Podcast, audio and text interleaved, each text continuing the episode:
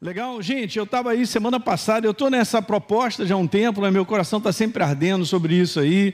Eu venho estudando assim de uma maneira até legal sobre isso, né? gastando tempo, investindo no meu coração e meditando. E eu venho explicando para vocês da importância de você ler a Bíblia. Hã? Ler a Bíblia, gente.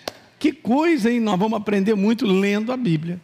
Lendo a Bíblia. Né? E por um acaso eu tirei uma foto assim de uma maneira meio né, sem que o pastor percebesse muito, da Bíblia do pastor Wesley. Eu, Jairo, por favor, dá uma olhadinha na Bíblia do pastor Wesley, uma páginazinha que eu peguei, ele vai botar aí, eu tirei uma foto, para você ver o que eu venho falando para você, da importância de você ter Bíblia de papel. Cadê a Bíblia de papel aí?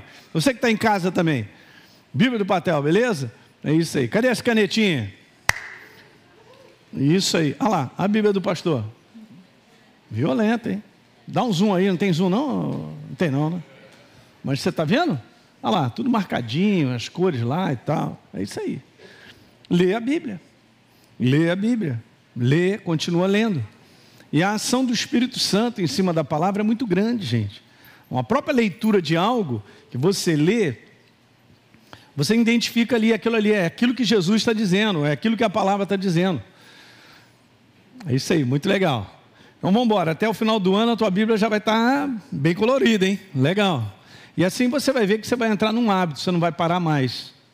Então, determinados hábitos que eu venho ensinando, você que está me ensinando pela internet, são hábitos que promovem o teu crescimento.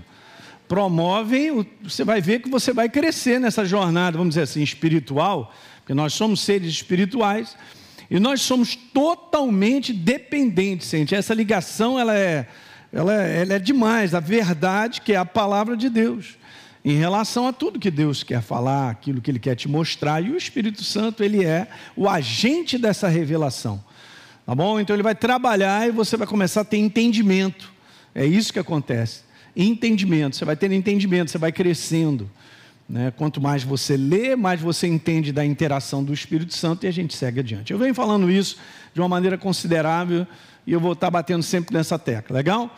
Então vamos lá, eu sempre coloco aqui os versos, né? a gente está lendo os versos de, de um pedaço de, de algo sobre os dias do fim. Mas é bom você chegar em casa e pegar isso, e anotar, e você em casa começa a, a, a grifar na tua Bíblia, ler. Mas legal, você vai ver que você vai crescer nisso aí. Tá bom? O assunto que eu estou conversando com vocês, que eu não consegui na quinta-feira passada seguir adiante, mas hoje a gente vai continuar lendo e fazendo. Eu quero falar um pouquinho sobre exatamente isso aí, o aumento do engano e a apostasia da fé. Duas coisas super importantes que fazem parte dos sinais do fim. Os sinais dos dias do fim fazem parte esses dois. Existem outros, obviamente. Mas eu queria te falar que isso aqui é um propósito do inferno, como eu comentei no primeiro encontro, né, na quinta-feira passada, você que está me assistindo aí, é um propósito do inferno em relação à tua vida. Ok? Então ele não precisa aumentar o engano para as pessoas que já estão no engano, deitado no braço do engano. Não tem que aumentar, vai precisar aumentar por causa de quê? Mas ele vai aumentar o engano para comigo e contigo para com aqueles que conhecem a verdade ou foram libertos através da verdade. E esse é um detalhe que é bíblico, não me pergunte. Na minha cabeça é inconcebível isso, mas muitas pessoas estão se apostatando da fé, estão abandonando a sua fé. E não seja você, fala para o teu irmão que não seja você. Isso, seja uma pessoa firme Vamos embora até o final. Hoje estava falando com o pastor Carlinhos, né? Eu estava conversando com o Carlinhos, a gente estava falando na mesa do café sobre. Lá no Velho Testamento diz que a responsabilidade é nossa. No altar de Deus, o fogo nesse altar de Deus não se apagará, continuará. Ele precisa ficar continuamente aceso, aceso. Eu quero te falar quem é que dá esse start aí de botar lenha somos nós, e o Espírito Santo faz o resto. Ele, ele faz você queimar, mas você dá o start é responsabilidade. Está escrito isso lá. A lâmpada no altar de Deus não se apagará. Ela precisa estar de maneira contínua, mas é responsabilidade nossa manter. Eu sei, tem um sacrifício nisso, tem um estilo de viver que faz com que a gente mantenha aceso. Ok, gente? É isso que você tem que pegar no teu espírito. Não é simplesmente, ah, eu sou um cristão, eu vou para a igreja. É pouco. É mais do que isso. Eu tenho que manter isso de maneira contínua. Então, os textos que eu tenho usado, o apóstolo Paulo, lá, em Colossenses 2, no verso 4, ele diz: Eu digo para vocês que ninguém engane vocês com argumentos que só parecem convincentes. Muito bom isso aí. Isso está na Bíblia viva, uma versão mais preenchida, assim, vamos dizer assim, traz uma cereja nesse bolo muito legal. Tá certo? Então, são argumentos que só parecem convincentes, mas não são verdadeiros. Ele continua no verso 7. Olha, desde que as raízes de vocês se aprofundem nele e extraiam dele, do Senhor Jesus, a sua, que ele é a verdade, a palavra, a nossa nutrição, gente, para o nosso espírito. Cuidem de continuar a crescer no Senhor e tornem-se fortes e vigorosos aonde? Na verdade. Muito bom. E que a vida de vocês transborde de alegria e gratidão por tudo que ele tem feito. Aleluia. É isso mesmo. E aí ele fala no verso 8: cuidado, hein, gente. Não permitam que os outros estraguem ou escravizem, desviem você da fé. Né? Simplesmente com isso aí, ó, com as suas filosofias, suas soluções erradas. Ó, e superficiais, olha como é que já está escrito: baseadas em ideias e pensamentos meramente humanos, em lugar daquilo que Deus tem a dizer através da obra da cruz. Você está aqui nessa noite, eu também, pela obra vitoriosa da cruz do Calvário. Ei, isso aí definiu tudo, gente. Hã? Montou a plataforma pela qual nós estamos em cima dela. Nós somos o produto dessa vitória. Ok? Se eu estou aqui vivo e você também é por causa da obra da cruz. Então é para lá que nós temos que olhar. Que muitas ideias e pensamentos surgem. Beleza, mas se são verdadeiros, aí é outra coisa. É aqui que o inferno trabalha, porque alguma coisa tem que ser parecido com a verdade. Ele levanta para nós algo que é parecido com a verdade, mas não é verdade. O falso é isso, tem o verdadeiro e tem o falso, mas é parecido. Lembra que eu tinha lido com vocês 1 Timóteo, hoje eu vou avançar no capítulo 4, no verso 1. O Espírito diz claramente que nos últimos tempos, algumas pessoas apostatarão da fé, olha aí, por prestarem atenção, gente, colocarem um foco em espíritos que são enganadores e a questões ensinadas por demônio. Eu falei isso aí, não é um demônio que vai aparecer, que vai dizer que eu sou demônio, eu quero te ensinar a Bíblia. Mas ele vai ensinar algo que não é verdadeiro, mas parece, é convincente. Olha isso que eu vou falar agora. Faz sentido. Nem tudo que faz sentido é verdadeiro. E o homem está lotado de viver em justificativas porque vive daquela maneira. Ou porque ele é assim. É isso que acontece, é um perigo muito grande. Eu não vou apresentar isso para Deus dizendo, olha, eu sou assim por causa disso, disso. Jesus vai falar assim, e o Kiko? Você está só vivendo uma jornada de vida baseada em quê? Em justificativas de várias coisas que são convincentes, parecem interessantes. Que mais? Fazem sentido? São verdadeiras? Eu pergunto. A gente tem que aprender na nossa jornada cristã, se você é novo na fé, cara, a você olhar para o que Deus tem a dizer, é a sua palavra. Qualquer coisa fora desse livro, nem olhe, nem preste atenção. Deus disse para Adão e Eva e falou para Eva: Olha, não coma desse fruto, porque se comer desse fruto vai morrer. Aí Satanás vem conversar. É assim que Deus disse? Prestou atenção. Eu recentemente estava conversando com um líder de igreja. Estava falando de algumas dificuldades, situações que estavam acontecendo lá. E ele me contou a respeito de um, um sublíder, vamos botar dessa maneira, né, um pastor do ministério, que estava sofrendo muito, que está muito desintegrado na sua maneira de pensar, está até fazendo tratamento psiquiátrico e tal. E ele estava me contando, isso a gente estava almoçando. E ele estava contando sobre uma situação de influência de um outro ministério, de um outro ministro também, de um outro pastor, sobre a vida da pessoa.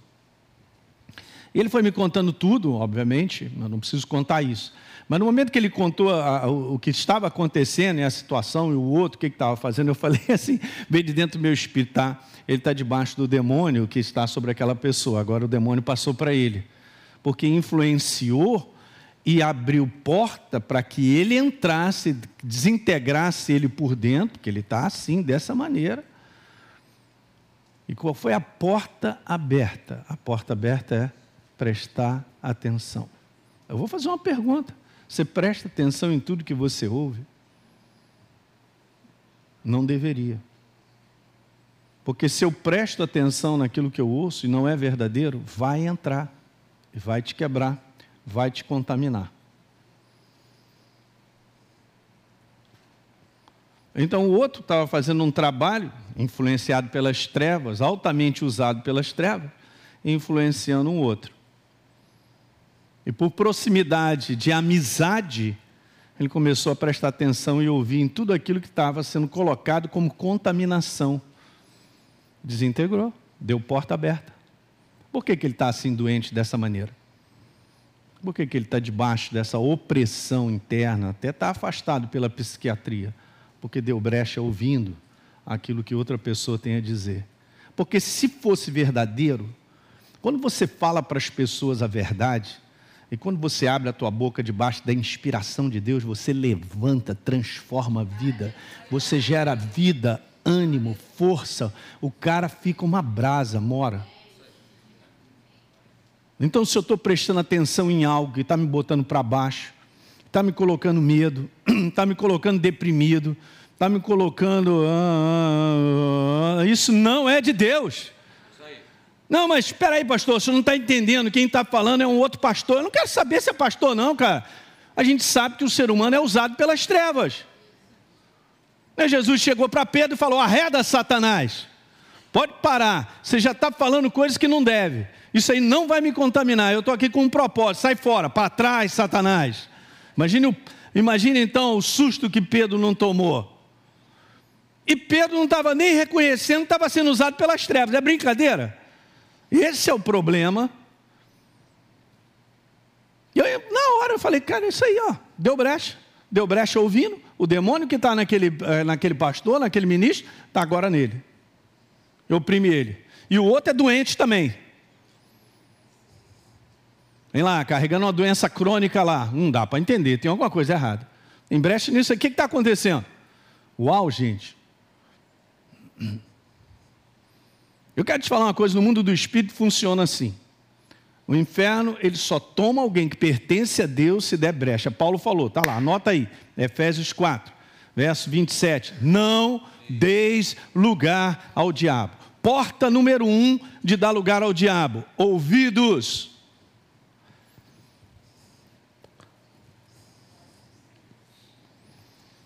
E com base, o senhor fala isso, pastor? Eu falo com base em Gênesis. Gênesis capítulo 3. Então Deus disse: Não coma. É isso aí? Beleza, já sabe, né? Conhece a verdade. Aí vem um outro para conversar. É assim? É assim mesmo que Deus falou? É certo que vocês não vão morrer? Pronto. Matou. Aí a pessoa falou assim para mim: Não é que um outro cara falou a mesma coisa, ali? Eu falei: Claro que é. É isso mesmo, cara. Já enxerguei. Eu não preciso ver no mundo do espírito. Eu já enxerguei aqui. Eu já sei. Essa é a situação. Está sendo controlado pelo mesmo demônio porque deu brecha para ouvir. Cara, tem coisas que acontecem, gente, deixa eu falar. Vá comigo no livro de Tiago. Vou abrir um parênteses aqui para comentar isso que eu falei. No livro de Tiago diz assim. Deixa eu achar o capítulo aqui. Depois do livro de Hebreus, não sei se ajuda. Mas procura aí. No verso 16, é capítulo 3, obrigado. Eu, eu, vou ler toda essa narrativazinha porque é pequenininha, mas é super, é tremenda, gente. Capítulo 3, verso 13. Quem entre vocês é sábio e inteligente? É comigo mesmo, pastor? Calma. Não é assim sábio, inteligente. Olha só, mostre então em mansidão de sabedoria mediante o condigno proceder as suas obras. Então vai provar que nós somos sábios. Continua.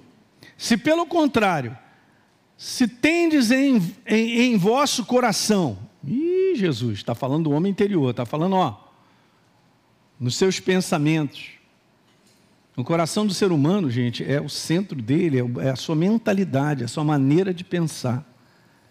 Nós somos contaminados na maneira de pensar. É isso que a gente vai ver. Mas aqui diz assim: se tem no teu coração inveja amargurada, sentimento que faccioso, nem vos glorie disso, nem mentais contra a verdade. Esta não é a sabedoria que desce lá do alto.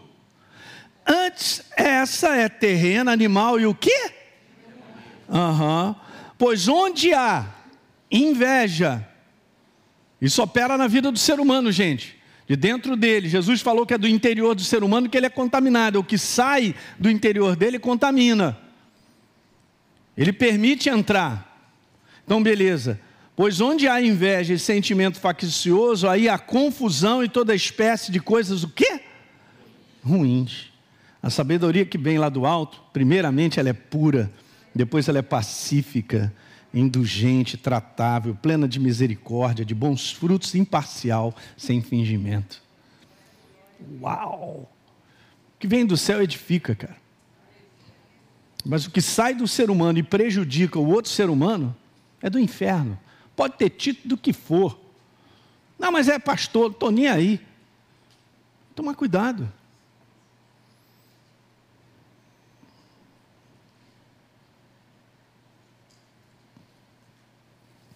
Então o inferno vai operar assim, ó, abrindo a boca.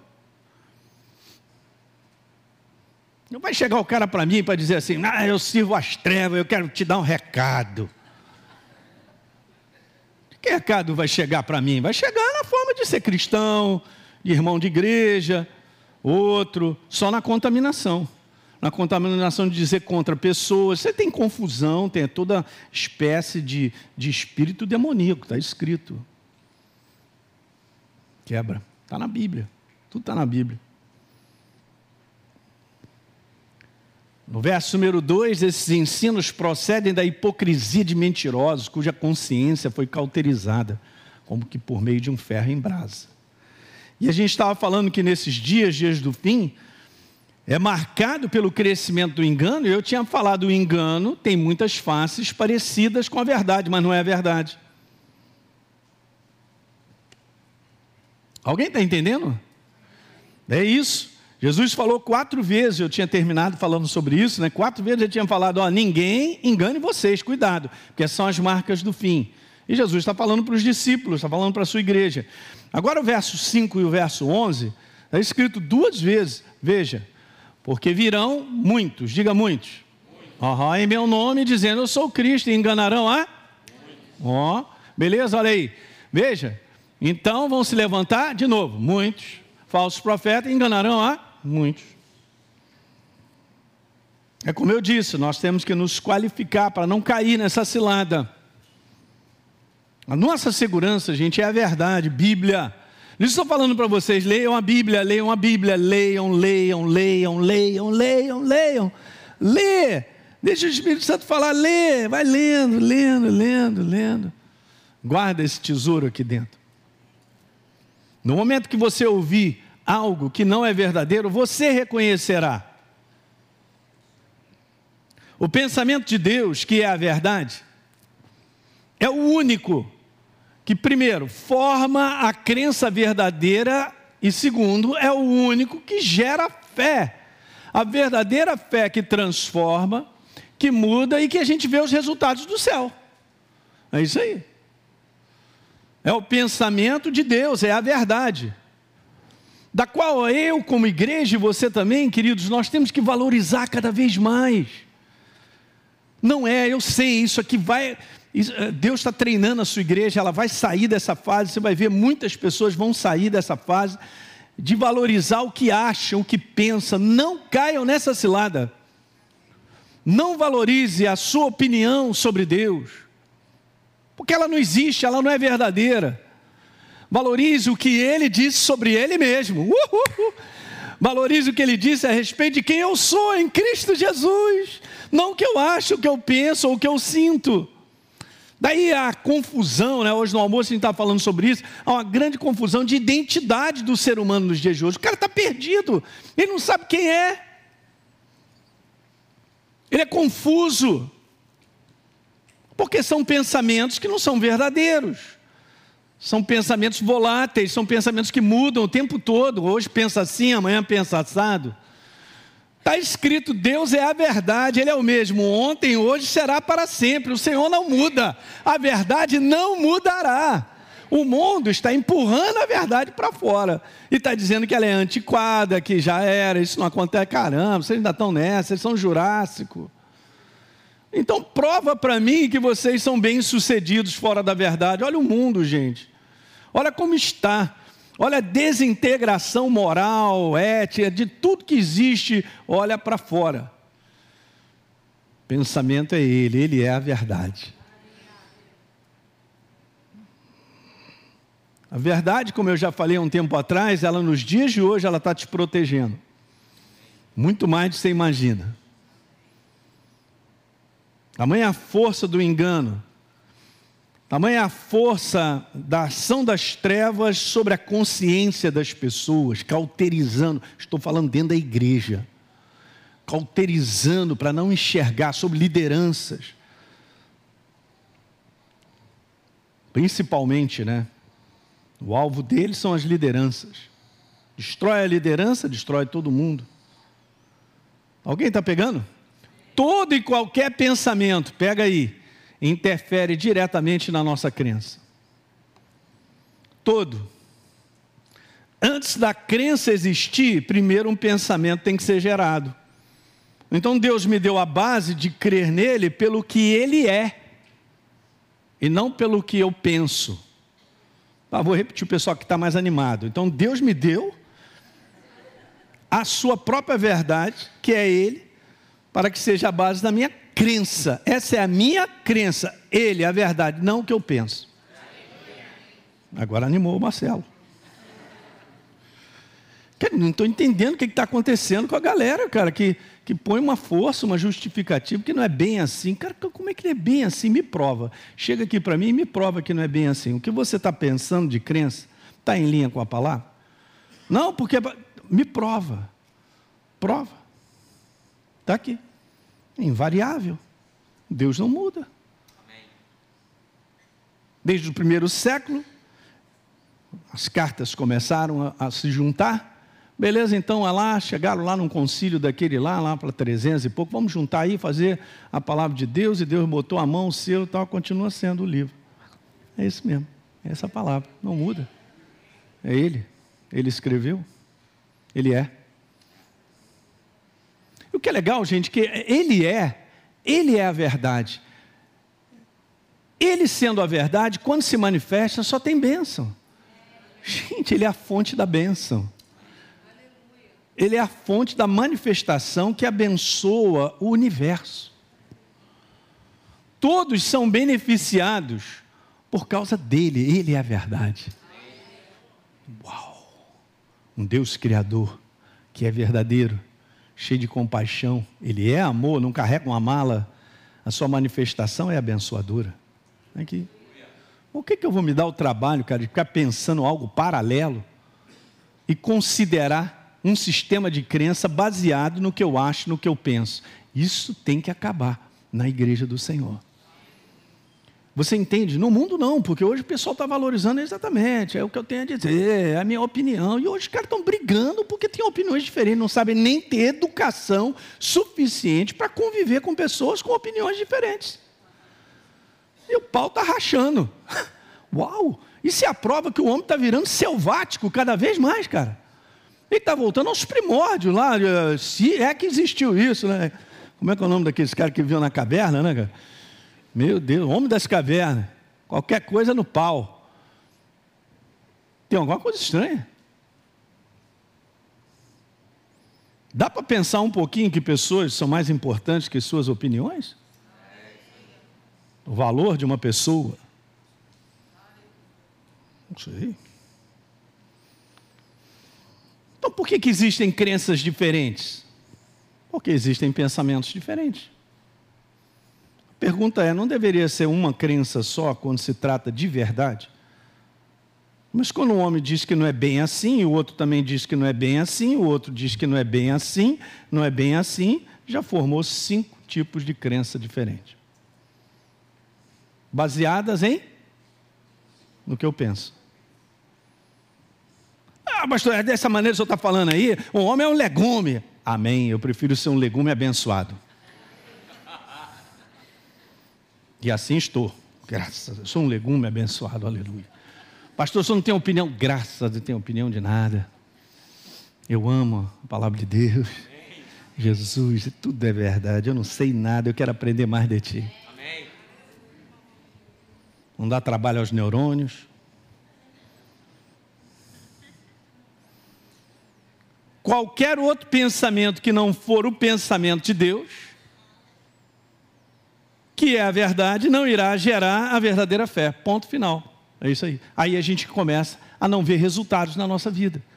Os resultados são com base na fé verdadeira em Deus e no que está escrito, é a palavra. Então as pessoas começam ah, mas Deus, eu vou te falar, é meio lento, nada acontece e tal. Aí começa a tirar conclusão, falar uma opção de coisa. Cara, gente, preste atenção. Onde está depositada a minha crença? A minha crença, a verdadeira crença, está depositada em quê? Naquilo que está escrito, como é? É assim que eu tenho andado e caminhado e tal, beleza? Isso é um confronto direto, gente, contra aquilo que o inferno ele pode fazer. Olha só, o inferno não pode chegar e dizer assim, não, não, não, não. Ele não tem, ele não tem como, porque Deus é a verdade, ele não tem como mudar. Mas ele tem como fazer o homem mudar a sua maneira de pensar. E isso ele faz muito bem. Ele sabe fazer, ele é especialista, seis mil anos, tem a PHD nisso aí. Ele faz o homem pensar de tudo para destruir a si mesmo e a sua família e quem está ao seu redor. É exatamente isso. E o cara cai. Então, quantos mais os dias do fim se aproximam, nós podemos identificar a igreja, a ação das trevas, para destruir a nossa fé com base em três coisas. Isso é muito evidente, essas três coisas que eu vou compartilhar contigo fazem parte da estratégia das trevas para destruir a verdadeira fé. Nós estamos debaixo dessa verdadeira fé, nós cremos nele. Ele é o caminho, a verdade e a vida. Ninguém vai ao Pai senão por ele. Não tem esse papo, todos os caminhos levam a Deus, gente. Né? Eu não estou brigando contra ninguém, mas é, um dia eu também era cego, acreditava assim. De qualquer maneira que eu servisse ao Deus que eu cria, está tudo certo, que nós vamos parar todo mundo lá no mesmo lugar. É, é meramente uma maneira que o homem acredita. Mas se é verdadeiro ou não, aí é outra coisa. Aí eu encontrei a luz. Quando a luz chegou, as trevas foram embora, cara. Acendeu as lâmpadas, as trevas têm que ir embora. Uau! Que ignorância eu vivia!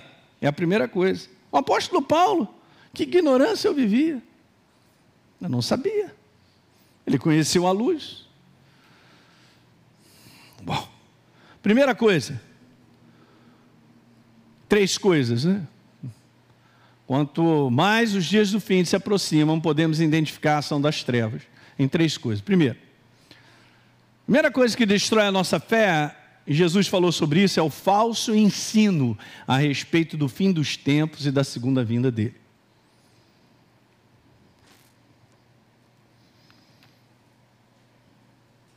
falso ensino. Em Mateus 24, no verso 23 e 24, colocando diretamente lá no tempo do fim, no tempo onde aquela seria um tempo angustiante, que Jesus falou que até se não fosse abreviado os dias, nem os eleitos suportariam. Jesus manda ver depois falando sobre isso. Então, se alguém disser para vocês, olhem, aqui está o Cristo, ali está Ele, não o quê? Uau! E é um perigo muito grande o que vai acontecer, porque isso está escrito, onde os falsos operarão sinais e maravilhas para convencer as pessoas. Claro, o cara está operando desse jeito aí, cara, olha só, o que, que é isso? O fogo desce do céu, o que mais? O negócio tal é transformado, o cara fica no ar, sei lá, e tal, só pode ser de Deus. Não faça isso. Como é que só pode não ser de Deus? Está escrito lá no livro de Coríntios que os anjos das trevas se transformam para se parecer como anjo de luz, cara.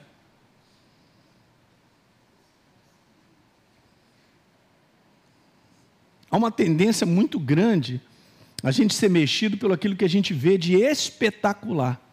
Mas você tem que garantir no teu coração essa sensibilidade para reconhecer aqui dentro se é de Deus ou não.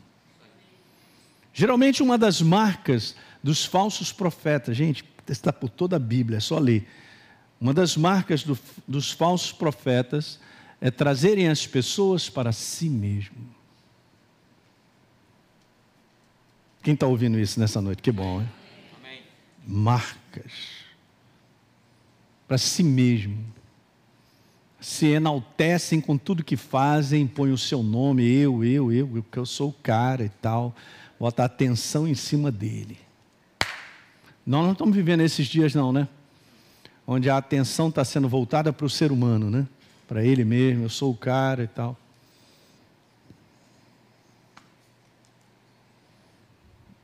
Não acreditem. Olha o verso 24 aí, Jesus continua.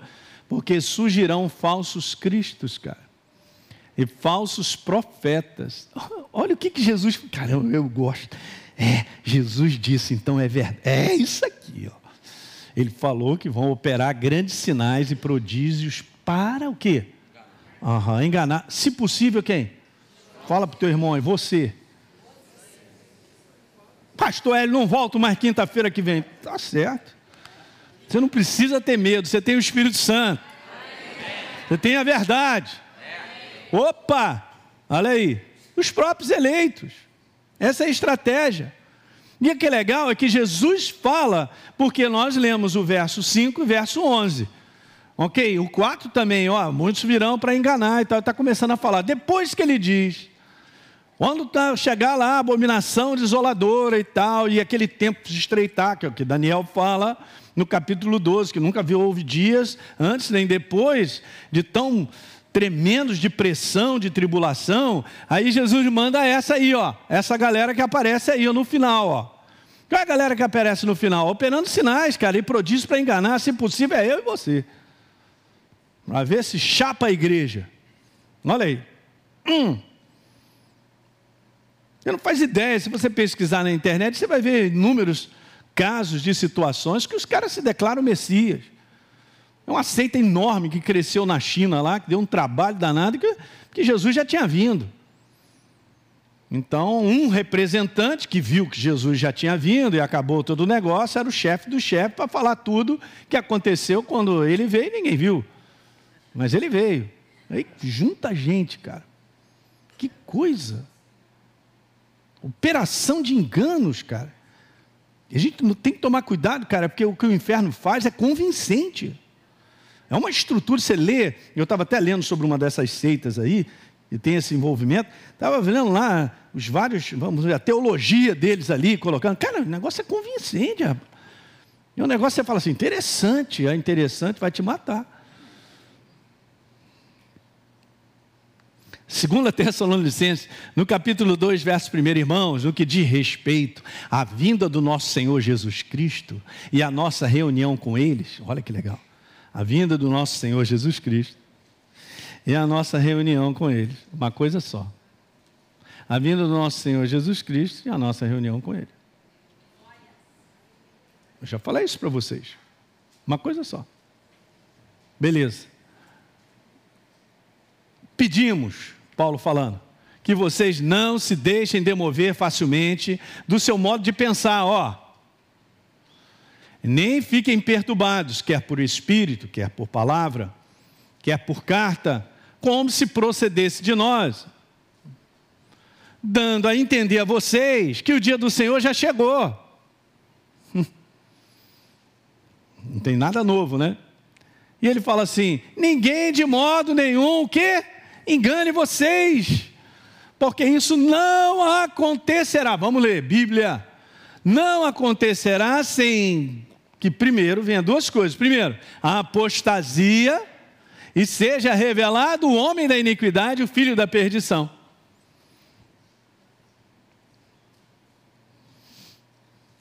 Está muito claro, gente o qual se opõe e se levanta contra tudo que se chama Deus e é objeto de culto, a ponto de assentar-se no santuário de Deus, apresentando-se como se fosse o próprio Deus. É a referência de Daniel, falando da abominação, da desolação, na qual Jesus também cita em Mateus 24. Está tudo escrito, é só ler. Vai chegar esse tempo. É ele mesmo, é o anticristo. Está tudo escrito, está na Bíblia, gente. O auxílio do falso profeta, meu Deus. Então, com base na destruição da fé, uma segunda coisa é importante. Essa é a primeira. Aparecimento de falso. Do que é falso, Cristo, tudo para parecer e não é. É tremendo. A segunda. Esse aí, vamos embora. Vamos pegar um pouquinho, porque essa também é violenta. O inferno não é fácil, não. Segunda coisa. A crescente força das opiniões e interpretações humanas sobre Deus e a sua palavra.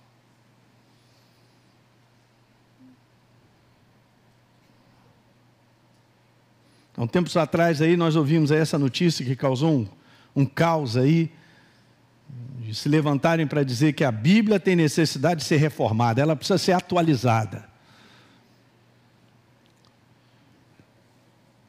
A palavra certa é: tem misericórdia, Jesus. Não sabe o que está falando. É, é isso mesmo, é. Como assim? Uma vez, eu, eu já contei isso aqui para vocês, mas isso tem muitos anos, mas, cara, eu fiquei, desde aquele dia, eu falei, cara, tem alguma coisa errada aqui. E faz sentido, né? De tantos pensamentos errados, hoje eu até conheço a vida da pessoa, está pior. As situações da vida dela estão pior. Mas é um ministro, ministro de Deus, pastor de uma igreja. Um dia, numa reunião pastoral, estava lá todo mundo e tal. De repente, estavam conversando sobre esse assunto, assunto, sei lá, qualquer assunto estava lá. De repente, falou assim: olha eu vou te falar uma coisa, aí todo mundo prestou atenção. Deus é tão poderoso que se Ele quiser mudar a sua palavra, Ele muda. Como? Se Deus carregasse um livro chamado Bíblia. Não, não, eu vou mudar agora. Um momentinho. Ah, não gostei disso aqui. Pá, pá, pá, pá, pá, pá, pá, pá, pá. Ei, uma declaração de um líder? Dizer que Deus é tão poderoso, se Ele quiser, Ele muda a sua palavra? Como é que ele pode mudar a si mesmo se ele não muda? Ele é Deus. Eu vou repetir: ele é Deus. Todo-Poderoso, ele é a verdade, imutável. Se ele disse é, hoje, amanhã, depois, foi, sempre foi, de eternidade a eternidade. Irmão, quase que eu tive um negócio, né? me segura que eu, hein? Vou ao banheiro, que eu não aguentei.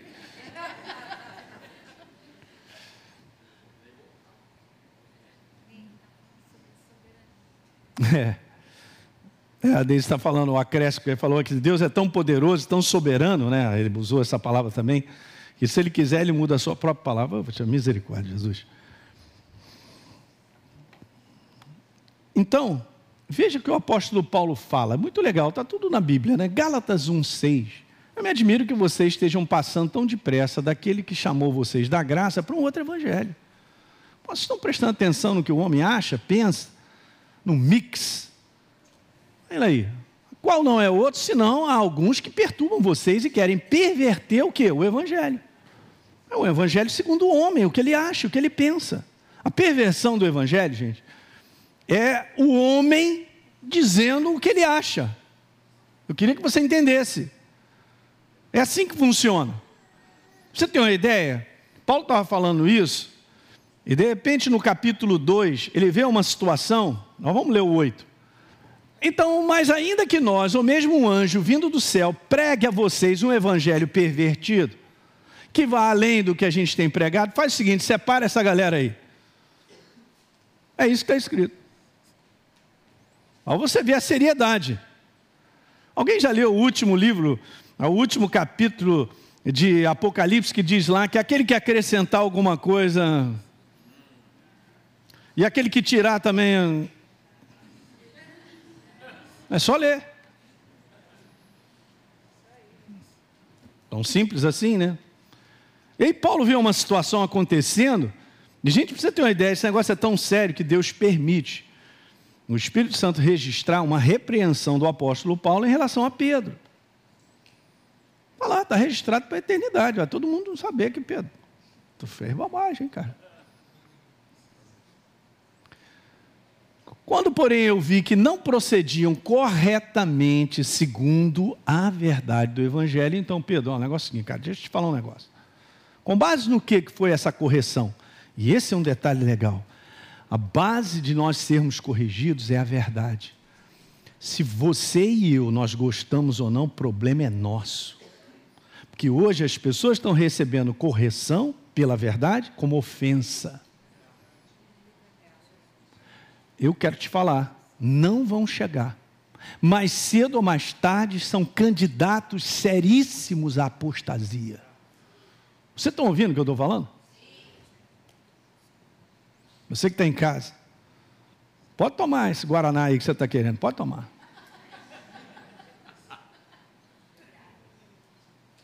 Candidatos à apostasia. Porque nós temos que ser corrigidos, gente. É igual o GPS, vai corrigindo, vai, vai corrigindo a rota para a gente poder chegar. Quem sou eu para estar numa posição de dizer, não, eu sou pastor, está tudo certo comigo? Que papo é esse? Onde você vai ouvir isso? Que, que negócio é esse? Eu estou igual a você. Eu faço parte do corpo de Cristo, eu sou uma pessoa, eu sou o Elinho. Eu tenho uma função no corpo de Cristo. Eu entendo a minha responsabilidade, mas eu tenho que manter isso aí na claridade até o final. Vou me garantir que eu sou pastor, conheço a Bíblia? Não tem. Então guarde isso no teu coração, que a primeira coisa que a própria Bíblia diz sobre as escrituras é que elas são úteis para, primeira coisa que está lá, ensino. Depois vem falando sobre correção. Mas eu estou pronto para ser ensinável e corrigido, porque não é só ser ensinado. Eu tenho que aprender a ter um coração próprio de ser corrigido por Deus. E me entregar, me humilhar arrependimento, mudança de pensamento. É uma palavra que hoje causa uh, uh, uh, arrepio, arrependimento. É a força do homem, cara. Estou fora. Ser controlado por filosofia é o maior engano que afasta. Não, é o 14, deixa eu passar Ser controlado por filosofia é o maior engano que afasta a pessoa da verdade. E aqui está a grande apostasia, a pessoa nem percebe. Eu estou cansado de ver isso, o pessoal dizendo, não, eu penso diferente. Tá bom, cara, você pode pensar diferente, eu também, sobre vários aspectos e tal, cara. Mas eu e você temos que pensar aquilo que está escrito. Olha o denominador comum aí, que maravilha. Não, nós estamos aqui porque nós temos uma crença em quem? Jesus, o Rei da Glória. Ele morreu por mim, nós somos a igreja. Olha a base, a base é a Bíblia. Bota todo mundo aqui. Mas tome cuidado com aqueles que acham que pensam diferente, ou têm uma maneira de pensar que não são bíblica, não é bíblica. E arrasta, gente, arrasta gente, pessoas. Que eu e você não sejamos um enganado e cair na apostasia. Uma boa parte da igreja ainda é controlada por aquilo que acha, por aquilo que pensa, deseja. É o seu modo particular de ver as coisas. Hum. Esse é um perigo muito grande. O grande engano do diabo é isso, e até o dia de hoje, é fazer com que as pessoas acreditem e vivam pelos seus próprios pensamentos e definições sobre o que ela acha que é a vida. Aí, ó. Estou lascado. E isso inclui a sua maneira de pensar sobre Deus. Está aumentando muito dentro da igreja, cara. Uma forma errada de pensar sobre Deus, alimentada pelos pensamentos demoníacos. Você vai entender por que, que isso está aumentando. A maior justificativa é essa, de um modo geral, as pessoas dizem, ah, Deus entende a minha vida. Ele entende, ele me entende. Tá, o que, que eu quero dizer com ele me entende? Se eu estiver falando isso, ah, Deus me entende. Tá, então ele entende que você é um ignorante, cara. Ele está falando o quê? Eu estou falando o quê? Eu estou falando. Ah, tá, tá, cara, para, pensa corretamente. O que, que é? Não, Deus entende. Então isso é uma justificativa para eu fazer o que eu quero? Porque Deus me entende, Ele é tão amoroso que Ele me entende, então eu posso fazer o que eu quero como nova criatura. É isso mesmo? É isso mesmo que a gente está ouvindo como verdade? porque isso é descaracterizar completamente a nova criatura. O propósito de ser nova criatura. Meu Deus. Então, hoje, a base de justificativas tem sido o veio pelo qual as pessoas estão vivendo. Está errado? Está tudo errado.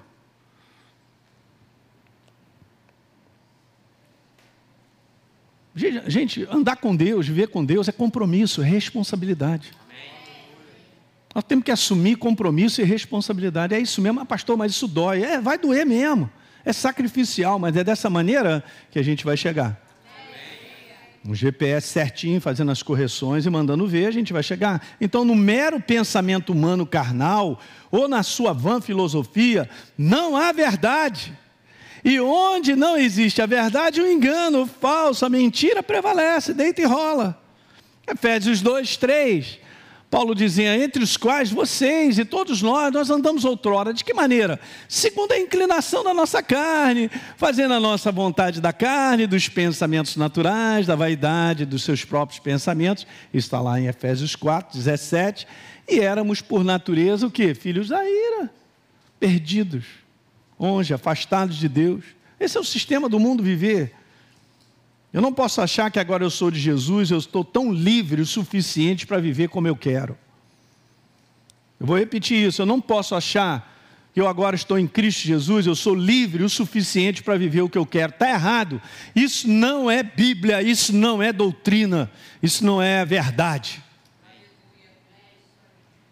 Não tem jeito. Mas um homem vai escolher, ele escolhe o que ele quiser. E mais uma vez eu quero declarar: uma boa parte da igreja aborda a sua crença em Jesus do ponto de vista do que acha, pensa ou quer. Não dá certo, gente. Por isso é uma bagunça. Eu já contei isso aqui uma vez, vou contar de novo, hein? Se preparem, segurem no cinto aí. Eu ouvi de uma pessoa, de um outro pastor que eu conheço, eu sei quem é a vida desse cara. Então ele me contou essa história, eu vou acreditar por causa dele. Ele contou que um outro pastor, que era amigo dele, propôs para a esposa aceitar que ele tem uma outra mulher. Calma, não terminei, já está aí já. Não, agora vamos lá, agora vamos para o absurdo do absurdo, multiplicado exponencialmente. Eu vou repetir, eu tive que escrever para poder ficar bacana o negócio. Então propôs a esposa aceitar, vou até botar o óculos, que o negócio está. A esposa aceitar que ele tem uma outra mulher com base, ui, em 1 Timóteo 3, 2. Porque em 1 Timóteo 3, 2 está assim: que o bispo, o pastor, seja irrepreensível esposo de uma só mulher como ele não é mais bispo da igreja, ele foi colocado para fora, ele tem agora respaldo bíblico para ter mais de uma mulher. Ele não é mais bispo.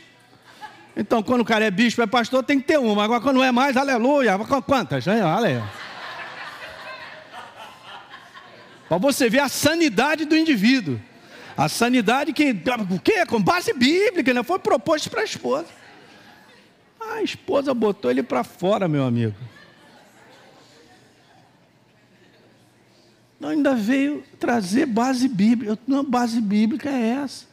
E o bispo seja repreensível, esposo de uma só mulher. Como eu não sou mais bispo? É, isso aí. Eu tive que anotar, falei, isso vai ser um exemplo que eu vou ter que falar. Eu não estou falando de dias que virão, que um maluco falar isso, não. Já, já foi falado no passado. Isso deve ter, sei lá, uns 5, 10 anos. Então, gente, esse é o maior engano: trazer Deus e a sua bênção para o nosso sistema filosófico de viver. Aí, Jesus, eu vou vivendo, vou fazendo o que eu quero, vai me abençoando. Cara, cai de joelho aí que eu vou cair junto contigo. E vamos chorar. E está feia a coisa. Uma parte da igreja do Senhor pensa que vive uma crença em Deus, quando na verdade, ao contrário, vive a sua maneira de crer em Deus agradável a si mesmo. Aí, ó. Uau. Em outras palavras, vive a sua maneira de pensar sobre Deus. O que, que a gente está vivendo nos dias de hoje, gente? Eu quero falar para vocês. É o aumentar da apostasia. Nós já estamos vivendo o que Paulo está dizendo como um sinal que precede a vinda do Senhor. É doido, né? Porque é agora que vai cair cada vez mais um avivamento no mundo para salvar a gente. Mas a porta das, da, da, dos fundos está tá gigante. E a galera está avançando. É doido, né?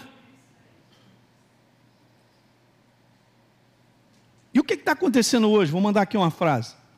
O inferno, ele está quebrando a força de ser igreja como coletivo, participando do corpo, valorizando o corpo, entendendo o seu lugar no corpo, servindo no corpo, incentivando os crentes a viverem desigrejados por decepção. Ah, esse negócio de igreja não dá mais certo, não. Tal. Mas, cara, por que você não vai mais à igreja? Não, vai sondar, tem uma parada contra alguém. Se decepcionou com o diácono, sempre, sempre tem o diácono, está sempre o diácono presente. O diácono, né? Teixeira, já pomos diácono, hein? É, rapaz. Diácono, presbítero, às vezes colocou o pastor, o supremo apóstolo, o supremo divino. Alguma coisa aconteceu com alguém da igreja e por decepção ele tem a base da justificativa de dizer: igreja nunca mais, esse negócio aí não dá certo. Ah, não, eu sirvo a Deus a minha maneira, eu creio em Deus, eu estou bem com Jesus, tá legal. Bem, eu assisto aqui na internet. É, é, é está morto e não sabe, está apóstata e não sabe, porque cada vez mais que ele põe isso como base de pensar e se posiciona, ele age com base no que ele pensa errado, ele vai cauterizando cada vez mais a consciência para enxergar a verdade. Quem está vivo, diga aleluia. Que bom, né? Tem poucas pessoas, hoje está chovendo, é bom ouvir tudo isso. Incrível, cara. Incrível.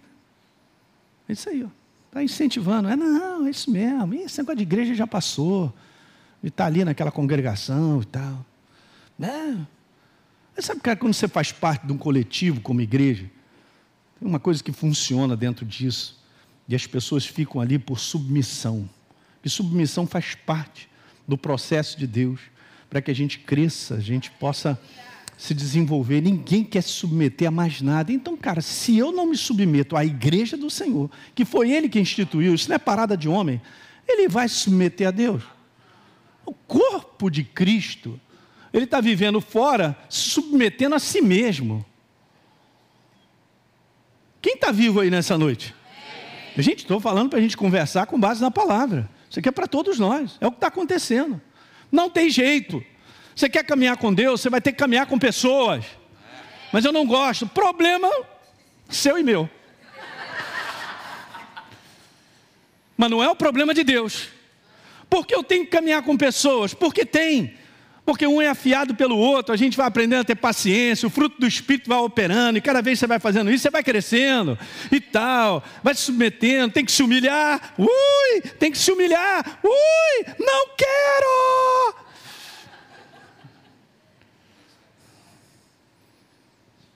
Eu não. Vou servir por quê? Não, eu não quero servir. Então, beleza, cara. Então você está fora do corpo, não entendeu que você é um apóstata? Não, eu tenho Jesus. Cara, olha a sua maneira de pensar. Olha a sua maneira de viver, prova. O que, que você tem mesmo? É isso aqui, gente, a congregação, os ministérios, o que Deus criou é a legitimidade do céu para eu e você viver. Não tem como viver afastado disso. Não tem como viver de paixão, de coração, submisso, porque ama, ama os seus líderes, os pastores, se submetem aos sublíderes, porque quem não se submete ao sublíder também já está no bagaço. Beleza? Então esse é o sistema saudável que Deus criou para nos proteger.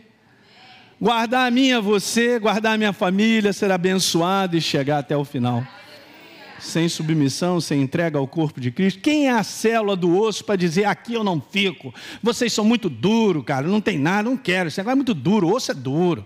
Eu vou lá para o coração. Pá, pá, pá. Vou para lá. Vai, vai sim. Tu vai como, pastel? Como é que tu vai, pastel de queijo? Não tem como sair do osso e ir, porque Deus determinou que fosse assim. Será que eu tenho dificuldade, cara, de encarar Deus que determina e escreve e põe ordem? Porque se eu tenho dificuldade nos dias de hoje, eu sou um apóstata.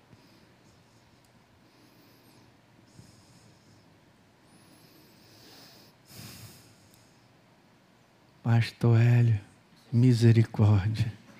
É isso mesmo que a gente vai ver daqui para o final. Uma igreja que vai ter que pedir misericórdia. Por isso a gente está orando, vamos continuar orando, cara. Para que a luz resplandeça, cara. Assim como o apóstolo Paulo. A luz chegou, por que, que tu me percebe? Pô, o cara já. Pronto, quebrou. Quebrou as trevas. Mas estão aumentando. Essa é a frase. Pode tirar uma foto, que é isso que está acontecendo. Está quebrado. E essas pessoas, com base na justificativa, ou na base da justificação de que estão decepcionados com a igreja, fazem disso a sua crença e contaminam outros. E você está naquela igreja e não vale nada, hein? É o problema dela passando para o problema dos outros e fazendo contaminando as pessoas. Eu sei disso, gente. Gente, é só ler a Bíblia todos aqueles que são críticos, todos aqueles que não se submetem, todos aqueles que, que, que, começam a desafiar a liderança de Deus, o que Deus estabeleceu, todos eles vão para o buraco. É só ler a Bíblia. Leia Josué, a história daquele cara que se não era para fazer, foi embora ele, a família toda. E Acã, aquele maluco lá, falou: Moisés, é só contigo? A cocada é só contigo? Que papo é esse? Moisés, primeira coisa que Moisés fez, sabe o que ele fez? Não foi gritar, nem jogar pedra no cara, e dizer, cala tua boca aí e tal. A primeira coisa que Moisés fez, cara. Moisés se jogou no chão. Ele se prosta diante de Deus, cara. Que o cara não está reconhecendo a infâmia de pensar dessa maneira e desafiar. Não é Moisés, cara. É o que Deus estabeleceu. Deus estabeleceu a igreja. É assim mesmo.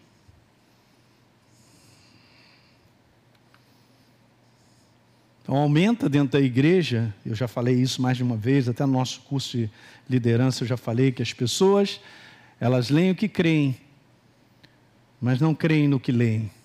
É muito fácil eu ler aquilo que eu quero acreditar. Mas difícil é engolir coisas que estão escritas aqui. Se teu irmão bater na tua face, tu dá outra face. Se o teu irmão pedir para você andar uma milha, faz o seguinte: anda com ele duas. Se é um momento para perdoar, então perdoa. Não, esse, eh, pastor, minha Bíblia hoje está com dez páginas só. Já arranquei tanto que não dá, né? Não dá. Não dá. Para terminar, a mentalidade apóstata. Não, Atos 20, 20, 27, antes primeiro. Eu não coloquei aí, não. Aí, Jairo. Não saiu a frase, hein? E olha que eu tinha corrigido, hein? Vai ver que entrou o outro, hein? Eu vou ler para vocês. Anota aí.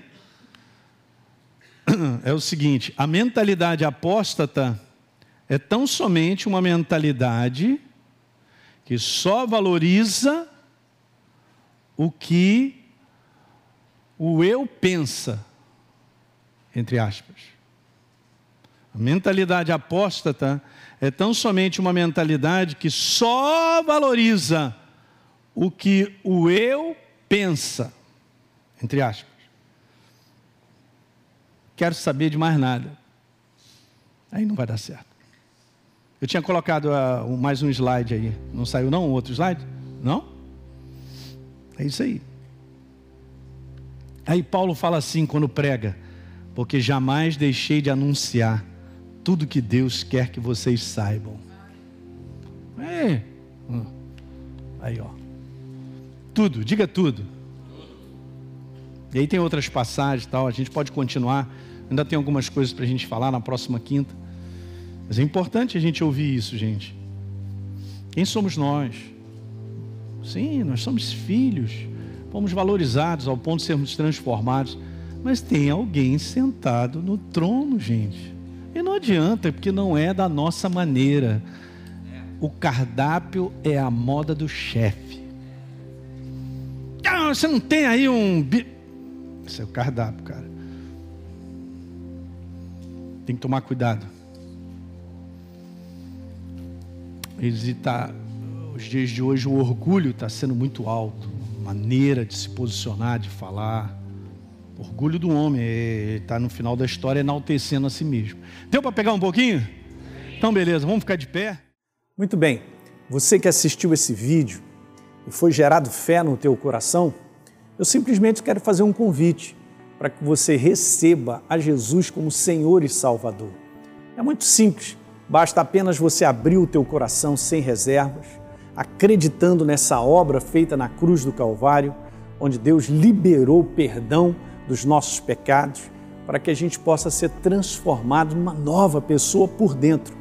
Então, simplesmente, abre o teu coração e, em sinceridade, repita comigo essa oração. Diga assim comigo: Senhor, eu entrego a minha vida em tuas mãos nesse exato momento.